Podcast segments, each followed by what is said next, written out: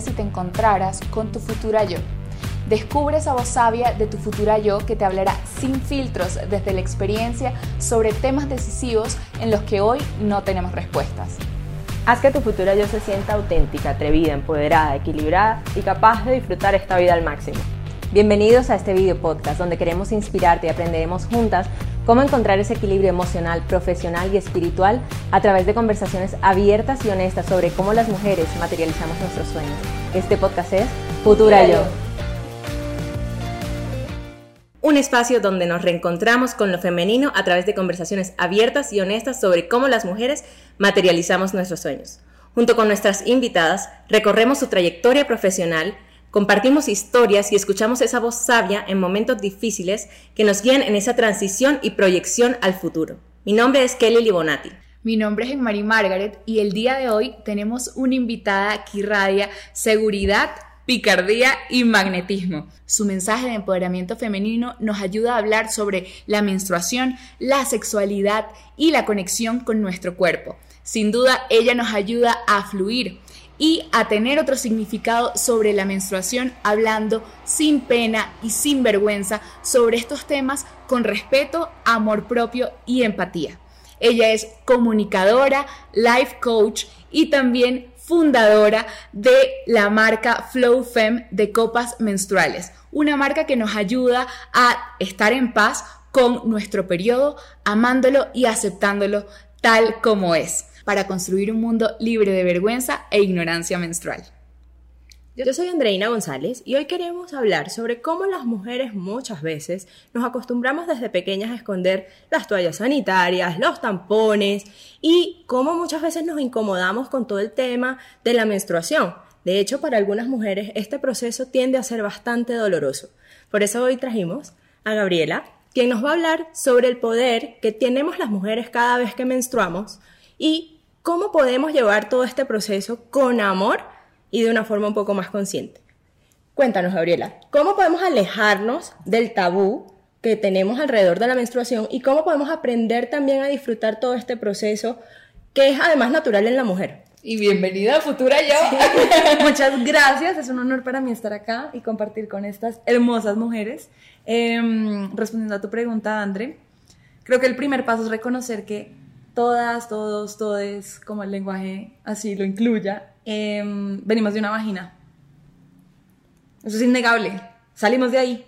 Y tenerle asco al origen de nuestro nacimiento es incoherente y no nos permite vivir de una forma fluida, valga la redundancia, pero sobre todo natural. Es natural parir, es natural tener la menstruación, es natural sudar, es natural tener fluidos en nuestro cuerpo. Y en la medida en que perdemos ese asco y lo reconocemos como algo natural, empezamos a vivirnos y a vibrar de una manera diferente. Súper. Bueno, yo quiero hacerte una pregunta. ¿Cómo nació esa idea? Mi tía murió de cáncer de ovario y a raíz de la muerte de mi tía, en realidad cuando mi tía estaba enferma, mi papá, que es médico homeópata, em, me dijo, tú tienes que usar la copa menstrual, porque la copa va a hacer que tú no pelees cada mes con tu menstruación. Y yo, pero este man está loco, o sea, ¿qué es esto? No, no, no entiendo el mensaje, no me está llegando. Em, le agradezco mucho a mi tía, en donde sea que esté, eh, ha sido realmente, mm, la siento más en presencia ahorita que antes, porque cada día se magnifica más. Y mm, pues gracias a ese regalo que me hizo mi padre, empecé a usar la copa y empecé a darme cuenta que podía amar menstruar. Me devuelvo un poco a unos años en donde descubro a mi mamá menstruando porque entro al baño y la veo con la toalla higiénica, con sangre, y yo, ¿qué es eso? Estás enferma, y ella, no, tanto. Y me dice, algún día te va a pasar y lo vas a amar. Y yo decía, pero está loca, o sea, ¿cómo así que lo voy a amar? Y realmente la copa para mí fue un, ¿cómo se dice? Un antes y un después. Porque me hizo entender que la sangre no está sucia, me hizo entender que yo no huelo mal, me hizo entender que lo que sale es el producto de una vida que no fue consumida digamos, o materializada en forma de bebé, pero que es vida y que esa sangre es totalmente valiosa y no tengo por qué tenerme asco. Y desde ahí pues empezó la historia de Flow.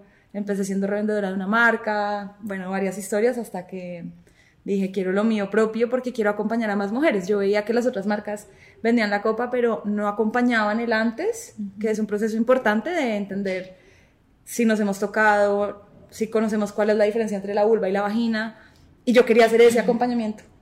Pero además quería que cuando estuvieran usando la copa tuvieran alguien a quien hablarle cuando uno se encuentra en un inodoro y dice, pucha, se me perdió! Pues yo. Yo decía, tiene que haber alguien y yo puedo estar ahí para estas mujeres. Y posteriormente, porque la copa es solo la puerta de entrada, y siempre lo digo así, para un descubrir. Y apenas uno empieza a amar la menstruación, se despiertan otros miles de procesos. La sexualidad, el autoplacer, el amor propio entendido desde, desde un reconocimiento de lo que somos. Y así nació Flow. Qué lindo. Qué bonito. Bueno, y quédense hasta el final del video para conocer unos tips que nos va a dar Gabriela sobre cómo estar en paz con nuestro ciclo menstrual y cómo conectar con nuestra sexualidad. Cuéntanos un poquito cómo es esto, cómo se usa la copa menstrual, cuánto dura, cómo se pone, porque de verdad hay muchas mujeres acá que somos, me uno, que somos súper ignorantes al respecto. Completamente. Porque nunca la hemos usado, nos da un poquito de miedo. Cuéntanos todo este proceso. Lo primero es entender el miedo. Entiendo tu miedo, lo comparto porque lo viví, lo sentí. Cuando mi papá llegó con ese regalo y yo veía la copa, además me compré una talla más grande porque no sabía si mi cervix era profundo o no profundo. Eh, lo entiendo y lo comparto. Entonces es reconocerlo y reconocer que nos da miedo. ¿Y por qué nos da miedo? Porque no nos han enseñado a mirarnos en un espejo, no nos han enseñado a tocarnos. El primer paso es eso, entender nuestra anatomía y no tenerle miedo. No tener que cruzar las piernas, poder estar con los pies bien puestos en la tierra y no sentirnos ni sucias ni atrevidas. Y si estamos atrevidas, pues bienvenido el atrevimiento. Y mm, pues siento que ese es el primer paso, entender que nos podemos conocer. Ya después, cuando nos da curiosidad de la copa, es un proceso, como la primera vez que usamos un tampón que no entendíamos muy bien cómo se jalaba, cuántas horas, si se tenía que llenar y dolía. Con la copa también es un proceso. Y la copa lo que es es un recipiente de silicona médico hipoalergénico que lo que hace es recoger el periodo en lugar de absorberlo. ¿Qué pasa? Que cuando el periodo no se absorbe, no se descompone a la velocidad que sí lo hace con una toalla y con un tampón. Cuando el periodo se descompone, huele a, sangre muerta, a carnicería, huele mal, es incómodo. Cuando el periodo no se descompone a esa velocidad, simplemente huele a hierro, porque a eso huele nuestra sangre, y empezamos a entender que, wow, no es sucia. La copa dura 10 años y esto es muy importante tenerlo en cuenta, porque uno la esteriliza a principios y a final del periodo en agua hirviendo y la vuelve y la reutiliza cada ciclo. La cambia, ojalá cada 8 horas, eh, la sangre entonces no huele mal y pues son 10 años que si cuidas bien tu copa, y no tienes ninguna infección, no se te cae el inodoro, por favor, si se les cae el inodoro, cámbienla. Eh, si la cuidas bien y te dura los 10 años, pues son 10 años en los que no vas a contaminar el medio ambiente. Sí. No vas a contaminar tu cuerpo. Cuando digo no vas a contaminar tu cuerpo, abro un paréntesis. Las toallas y los tampones tienen químicos. Tienen químicos como el rayón, el asbesto, dioxina, que lo que hace es diluir la sangre para poder absorberla.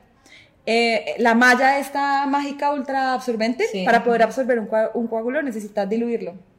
Estos químicos, además de diluirlo, nos pueden producir endometriosis, ovarios poliquísticos y un montón de cosas en nuestro cuerpo. O cuando nos metemos un tampón, em, él empieza a soltar hilos. Ustedes pueden hacer el ejercicio en su casa de poner un tampón dentro de un vaso de agua y a la hora ya empieza a desprender hilos. Estas microfibras se quedan dentro de sus vaginas y les generan infecciones o enfermedades, que ojalá sea una infección y no una enfermedad, exacto, que sea leve, porque el síndrome de shock tóxico, y las invito y los invito a que averigüen qué es esto, es una, es, es, es una condición muy grave en donde podemos perder de shock tóxico.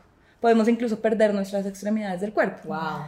Entonces, primero, tener en cuenta que los tampones hay que cambiarlos y tener mucho cuidado higiénico y con la copa también igual, porque pues es un producto que va dentro de nuestra vagina.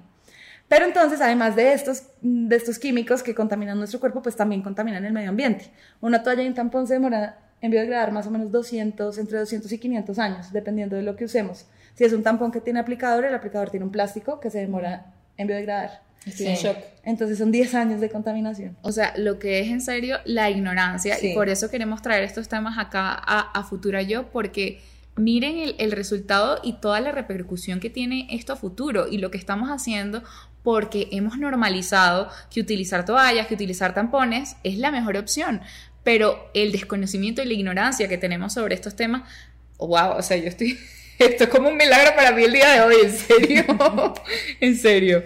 Lorela, tú mencionabas hace un rato todo el tema del impacto medioambiental. ¿Cómo crees tú que esto puede impactar también, digamos que la vida de nosotras como mujeres, al tener una relación un poco más armoniosa o armónica con el medio ambiente y tomar también la decisión de empezar a utilizar las copas menstruales? La copa menstrual es un efecto dominó. Cuando tú la empiezas a usar, empiezas a ser consciente de cuántos tampones y toallas usabas y de todo lo que contaminabas. Y entonces luego te empiezas a preguntar, ah, ok, mi shampoo. Entonces empiezas a entender si este shampoo no es, no es em, de ingredientes no tóxicos y yo me estoy poniendo químicos en el pelo, no solamente son los químicos en el pelo y en la piel, sino esos químicos se van a ir al grifo y en el grifo se va a ir al agua y yo estoy contaminando el agua. Entonces tú empiezas a entender por qué es importante el consumo consciente, porque todo, todo, cada acción tiene una repercusión. Eso es muy importante entenderlo. Cada acción tiene una repercusión.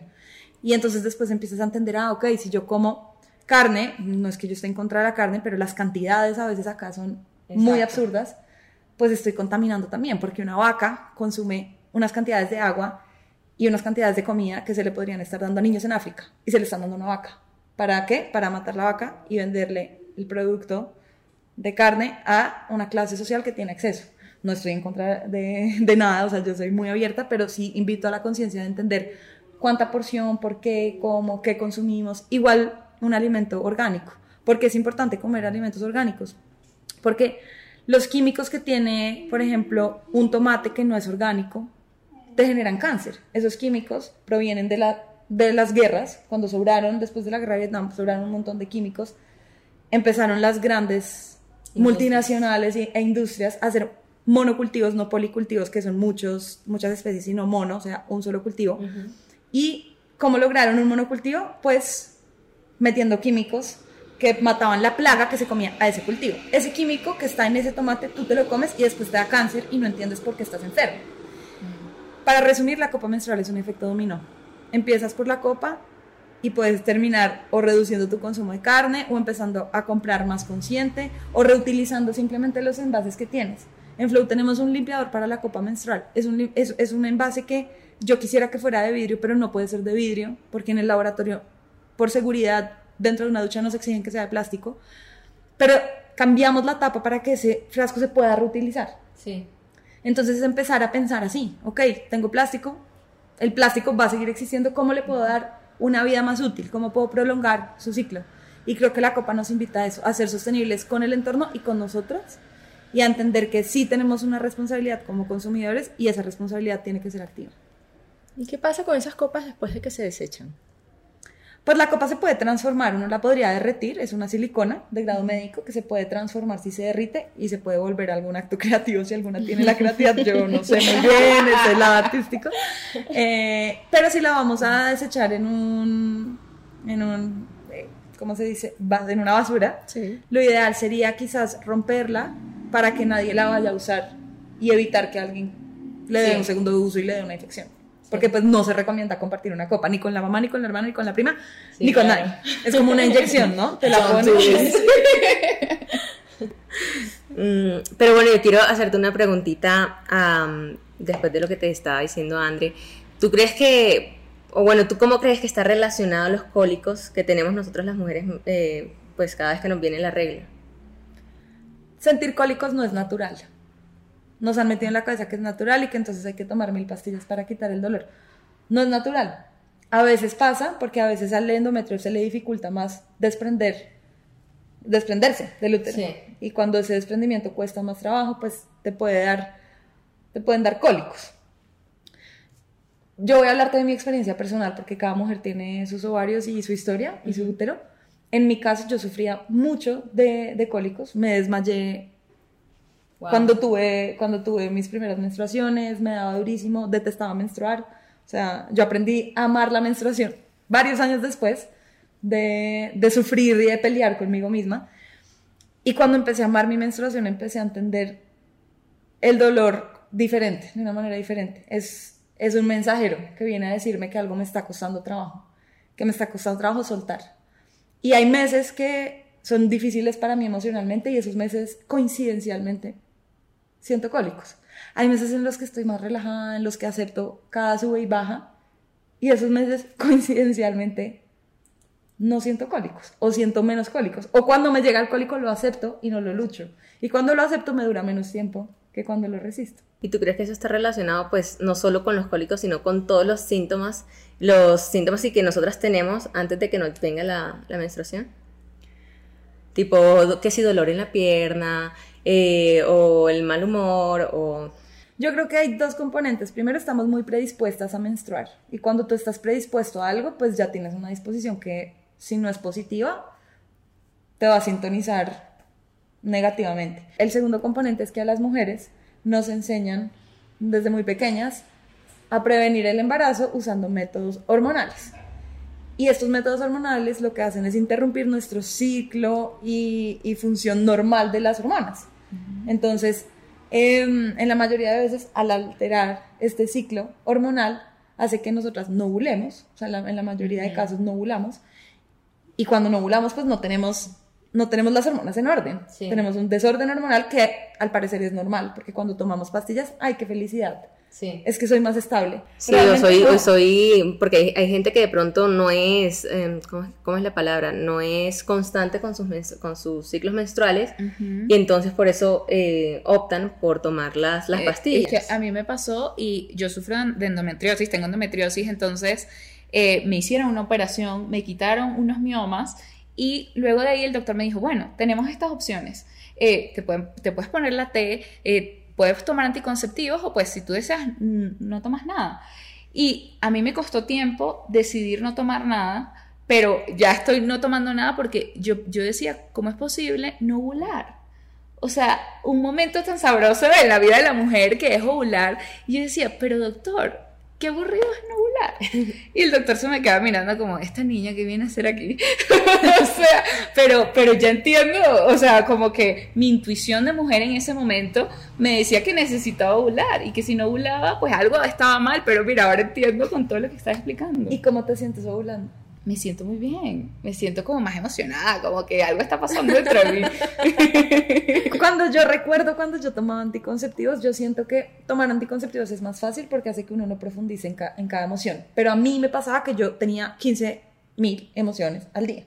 Entonces yo tenía muchos cambios de humor, pero nunca entendía por qué, ni cuándo, ni por qué, ni nada. Simplemente lo sentía, pero como no profundizaba, entonces era como más fácil la vida. Sí.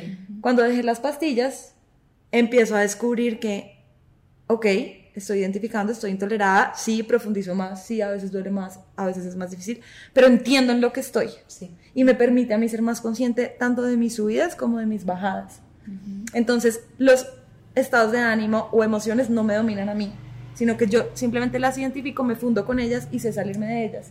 Con las pastillas yo no me hallaba, o sea, era esta, esta sensación de no me hallo por mucho tiempo tenía un novio en esa época que me decía, pero ¿qué te pasa? Yo no sabía qué me pasaba, no sabía explicarle. Sí. Ahorita si algo me molesta. Ya lo sabes identificar. Yo soy, yo, sabes que yo soy cero consciente de, de todo mi ciclo, o sea, soy cero consciente de en qué etapa estoy y, lo que genera en mí, o qué me produce, digamos, Chiqui estaba, en María estaba diciendo em, que, que eso le producía alegría cuando, cuando estaba volando.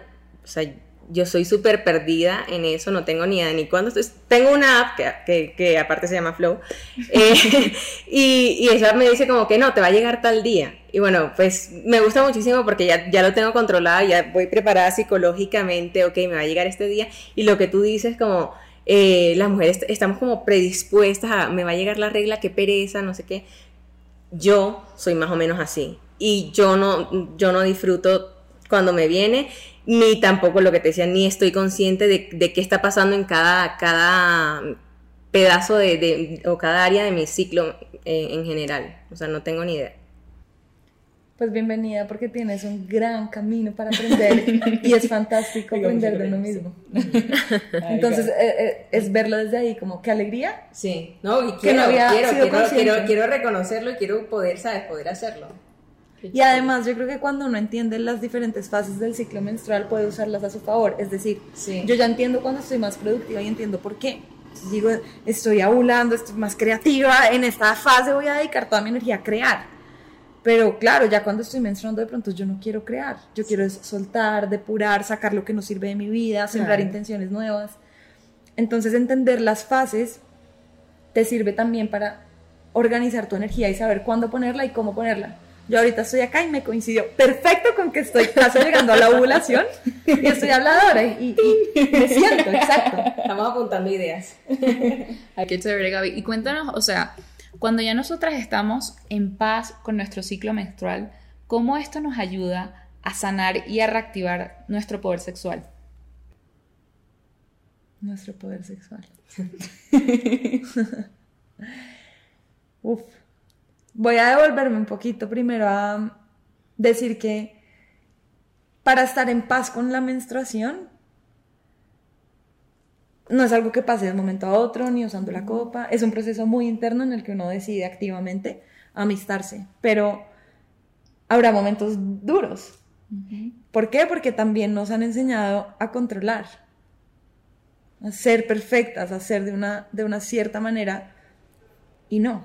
A veces las piernas y la humedad entre tus piernas te hace simplemente recordar que tienes que soltar el control y fluir y no resistir y dejarte permear por esa sensación de impotencia, frustración, melancolía o felicidad de emoción. Yo me siento súper poderosa cuando menstruo, me encanta, porque me siento vital, me siento saludable, siento que soy fértil, pero llegar ahí no ha sido fácil.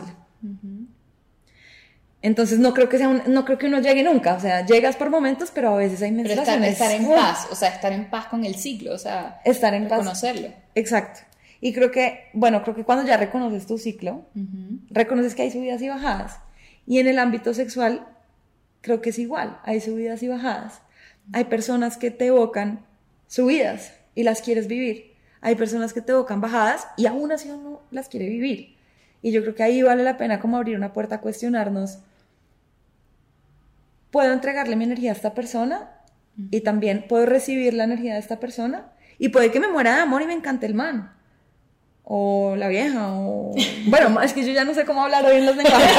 Yo amo todos los géneros, soy súper abierta a todo, pero me cuesta mucho el lenguaje, el lenguaje como, no sé cuáles los, Compartido. los técnicos, Pero bueno, no técnicamente como- correcto. sí. No sé cuál es la, pero quiero expresar en este podcast que no, me, no quiero quedarme en el lenguaje, porque, porque amo a, todos los- a todos los seres de la Tierra. Pero entonces, cuando tú estás interactuando con alguien, vale la pena preguntarte, ¿estoy preparada para recibir esa energía? Porque ah, puede que me encante, pero si después de recibir a esa persona o a esa energía voy a quedar mal, quizás no ese es el, el camino. Entonces, lo primero es abrir una puerta a la conciencia de, ¿estoy lista para entregar y también para recibir la energía? Lo segundo es hablar de sexo antes de tener relaciones sexuales, porque usualmente las tenemos y después hablamos. Sí. Wow, eso nunca me ha pasado a mí, por ejemplo.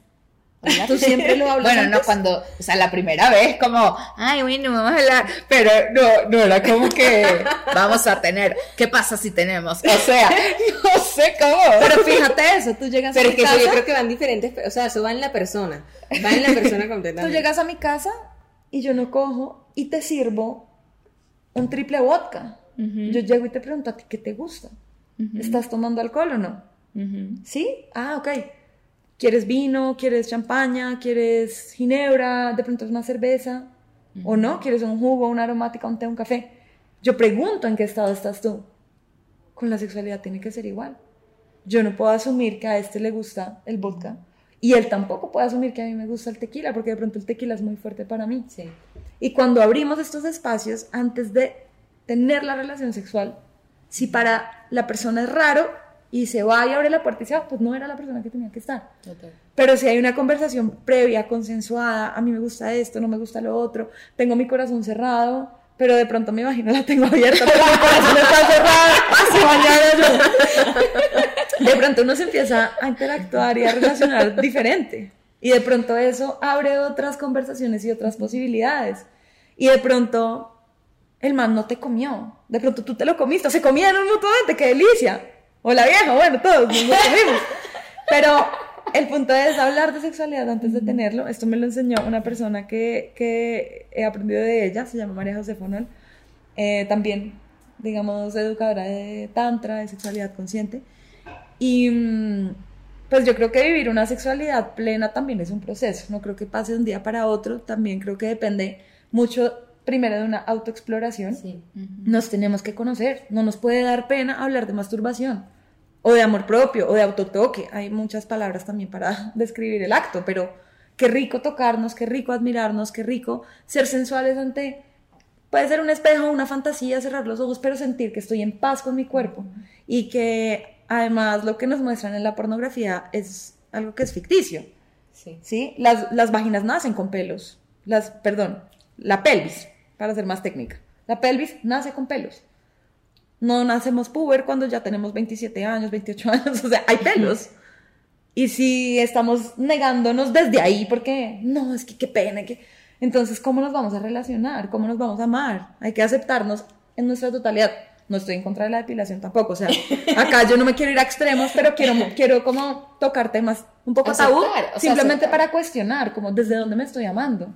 Porque es que así como puedo rechazar un pelo, pues empiezo a rechazar mi celulitis, mis estrías. Mm, sí. Y es que es natural tenerlas, pero eso no nos lo muestran en la industria pornográfica. Nos muestran unos cuerpos perfectos, depilados, 60, 90, 60.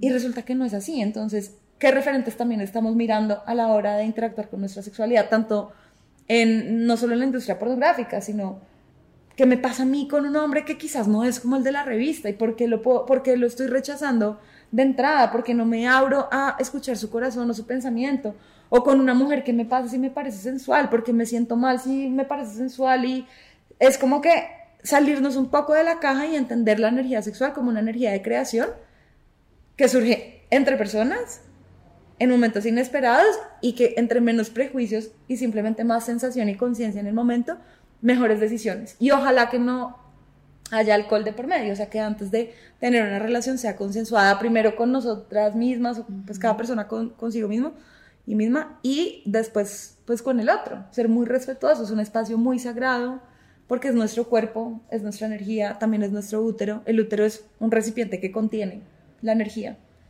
entonces hay que saber qué energías queremos y cuáles no. Y así me encante la persona, así me va a dejar vuelta nada después de eso. De pronto no. Preferiblemente no. Hay que ser sabios en ese, en ese aspecto. eh, pensar antes de tomar esas decisiones y no de pronto estar como en, en el fuego del momento.